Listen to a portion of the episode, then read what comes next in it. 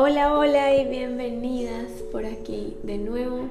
Eh, hoy vengo como volviendo a la esencia del podcast, ya que el último episodio fue mucho más, digamos que organizado, no sé, no sé cómo decirlo, pero bueno, básicamente volvemos a esta parte más intuitiva. Y lo que siento hoy es hablarles de cumplir los propósitos. Mm, bueno, ya sabemos que al inicio de año nos ponemos muchas metas, tenemos como muchas expectativas, podría decirse, sobre el año nuevo.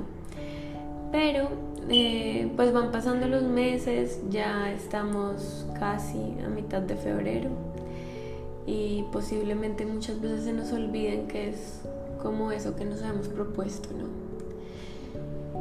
Pero eh, es importante tener en cuenta que para cumplir tus propósitos, pues se requiere de paciencia, comprensión, entendimiento, fluir, soltar y claramente disciplina. Pero disciplina amorosa, que no es lo mismo que disciplina y ya está, ¿no? Mm, yo por ejemplo, tuve que eh, como que parar muchas cosas ahorita en enero y hasta ahorita en febrero es que como comencé como a, a, tener energía, ¿no? Y a poder llevar las cosas a cabo. Yo en algún momento creo que se los comenté, si no estoy mal, que no nos pusiéramos tampoco esta expectativa de que si no es en año nuevo, si no es eh, a inicio de mes, si no es el lunes, sino que cada día tenemos la oportunidad de hacer las cosas diferentes, ¿no? Mm, y también la vida muchas veces nos exige cosas diferentes. A mí la vida en enero me exigió que estuviera en calma. bueno, no tan en calma en realidad es que estuviera, pero básicamente en cama, eh, descansando. y comenzar a replantear, reformular muchas cosas. Entonces, bueno, eso fue lo que me regaló ese mes.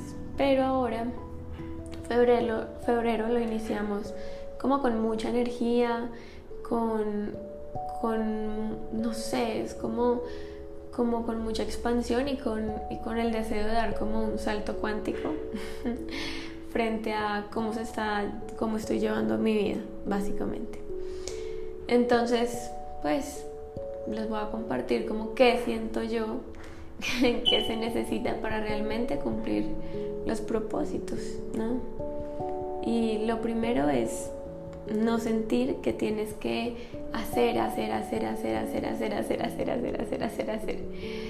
Ay, nos quedamos tanto en ese hacer y yo me, y yo me incluyo, muchas veces caigo en tengo que hacer demasiadas cosas y, y, y mi mente comienza a pensar como no tienes tiempo. Y ya cuando me doy cuenta que me estoy repitiendo eso, es como para un segundo, porque sí hay tiempo, punto. El tiempo es relativo, ¿no? Es simplemente como una construcción y creo que a esto podemos dedicarle todo un episodio. Pero es básicamente como la construcción que, que tiene tu cerebro, porque hay horas que se te pasan como minutos y porque hay horas que se te pasan como días. Entonces, em, dejar como ese afán, primero y antes que nada, siento que es lo más importante. Parte de cumplir con los propósitos que tenemos es que tienen también como una intención, no tienen que ser sí porque sí.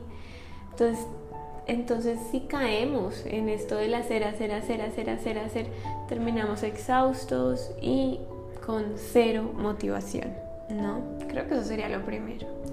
Además de eso, tener mucha claridad en lo que realmente quieres de desde dónde vienen tus deseos. Si los deseos vienen desde lo más profundo de tu alma, vienen como un propósito mayor, como mm, una intención, con un buen para qué.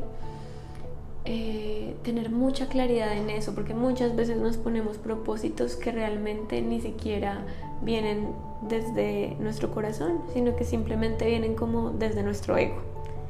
Entonces siento que tener claridad en esto te va a ayudar mucho. Más allá de tener muchos propósitos y todo esto y o tenerlos, o sea, siempre es importante como tener eh, como una dirección, digámoslo así, ¿no? Pero, pero tener claridad sobre esta dirección siento que es más importante porque a lo mejor llegas a este propósito y si venía desde el ego es algo que no te basta. Es algo que es como, ah, ya lo logré, ¿dónde está el próximo reto? ¿O dónde está lo próximo que me voy a poner? Em, lo tercero sería, bueno, lo que les digo, encontrar el para qué. Eh, no el por qué, sino el para qué, para qué, a qué obedece este propósito. Mm, además de eso, tener metas realistas. Muchas veces nos ponemos un montón de metas y ponemos, no sé, en el día voy a cumplir estos, estas cinco cosas y realmente solamente podemos cumplir dos. Pero si nosotros vemos con objetividad, lo más realista hubiese sido cumplir dos, ¿no? Entonces ponernos metas realistas, o sea, como entender un poco, ponerte límites a ti misma, no que tú, no que tú tengas límites, sino ponernos límites a nosotros mismos frente a esto, ¿no? Em, frente a cómo me voy a poner 10 cosas para hacer en un día, ¿no? Posiblemente eso sea imposible. Y lo que vamos a hacer es que nos vamos a frustrar y estresar y desmotivar. Además de eso, escribirlas y verlas. Una de las cosas que más me gusta es eh, escribir estos propósitos. Igual los propósitos siempre pueden ir cambiando, ¿no? Yo siempre los voy cambiando, los voy cambiando cada semana, cada mes y los voy pegando en post-it que pongo por ahí, posiblemente enfrente de mí, enfrente, o sea, donde, enfrente, pues en la pared como donde tengo mi escritorio, que alzo eh, la vista del computador y lo voy a ver y lo voy a poder leer. Entonces, como que te, que te recuerde, pero además que sea de una forma amorosa, ¿no?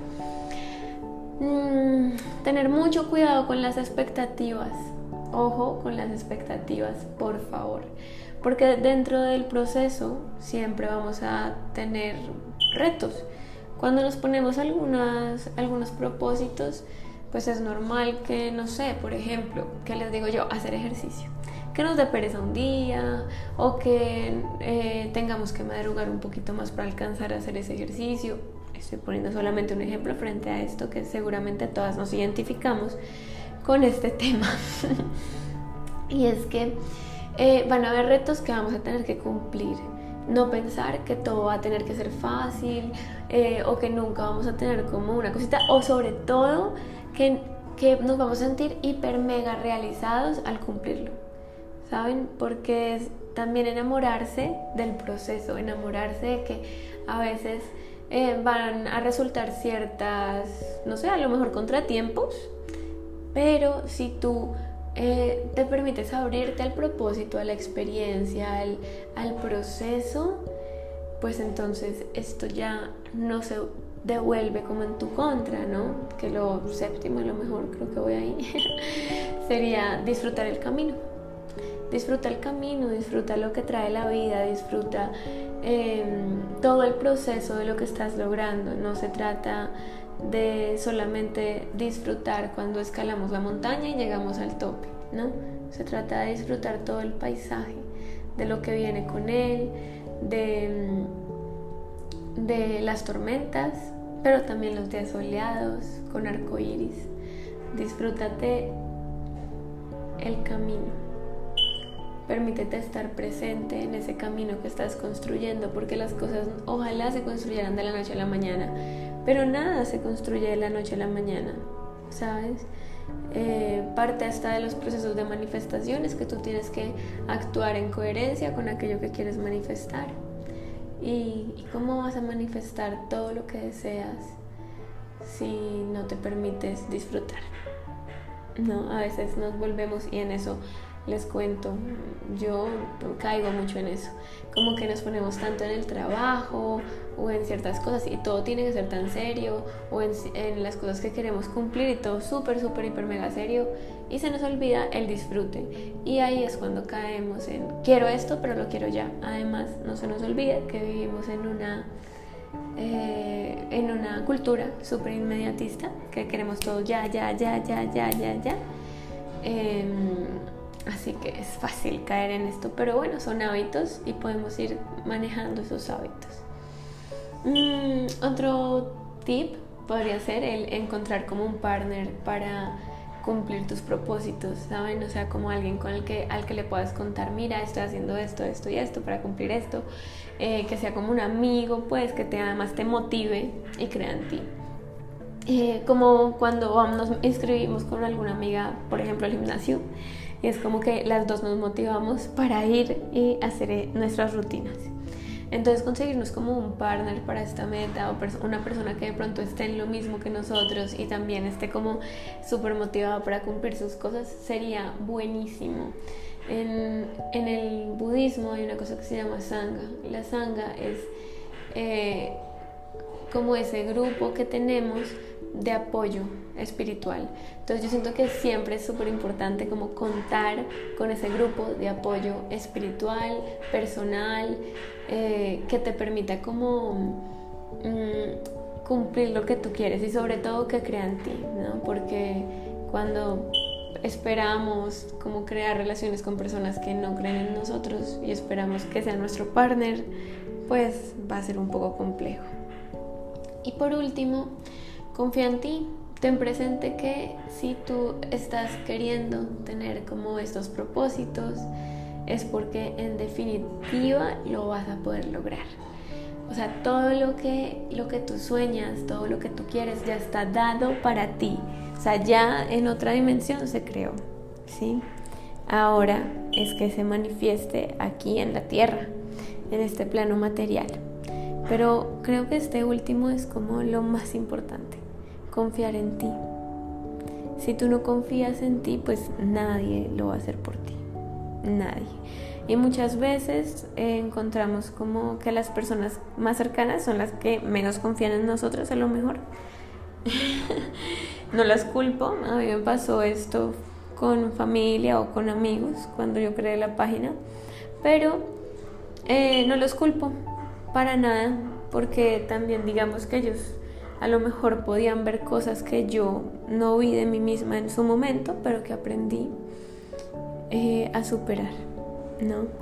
Así que esa confianza en ti, ese saber que si tú tienes un llamado, si tú tienes algo que viene realmente desde el alma, ahí está, ahí está el propósito, ¿no? Como si se vieron la película de Soul, ahí está la chispa. y eso no es lo único que importa. Sin embargo, eh, es algo que todos tenemos, ¿no? Estos sueños, estos propósitos, estas metas, y que son tan importantes para nosotros. Pero, como siempre, no se trata de ir dirigiendo nuestra vida, sea más, más, más, y tengo esto y quiero lo otro, y tengo esto y quiero lo otro, sino también de disfrutar todo el proceso, de abrirte a la experiencia. Cuando nosotros conectamos con ese propósito mayor, como con esa... Sí, como con el para qué, con algo que viene desde un propósito superior, todas las puertas se abren, todo como que es, sí, o sea, te llegan oportunidades, se te abren las puertas, las ventanas, llega la luz y te das cuenta que muchas veces ni siquiera hay que forzar. Bueno, además de, la, de, lo que se puede presentar, pero siempre es ver como lo más grande. Así que bueno, creo que será todo.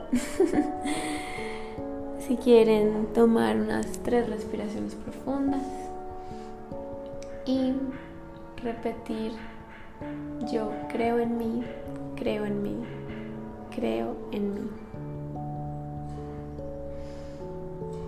Yo creo en ti.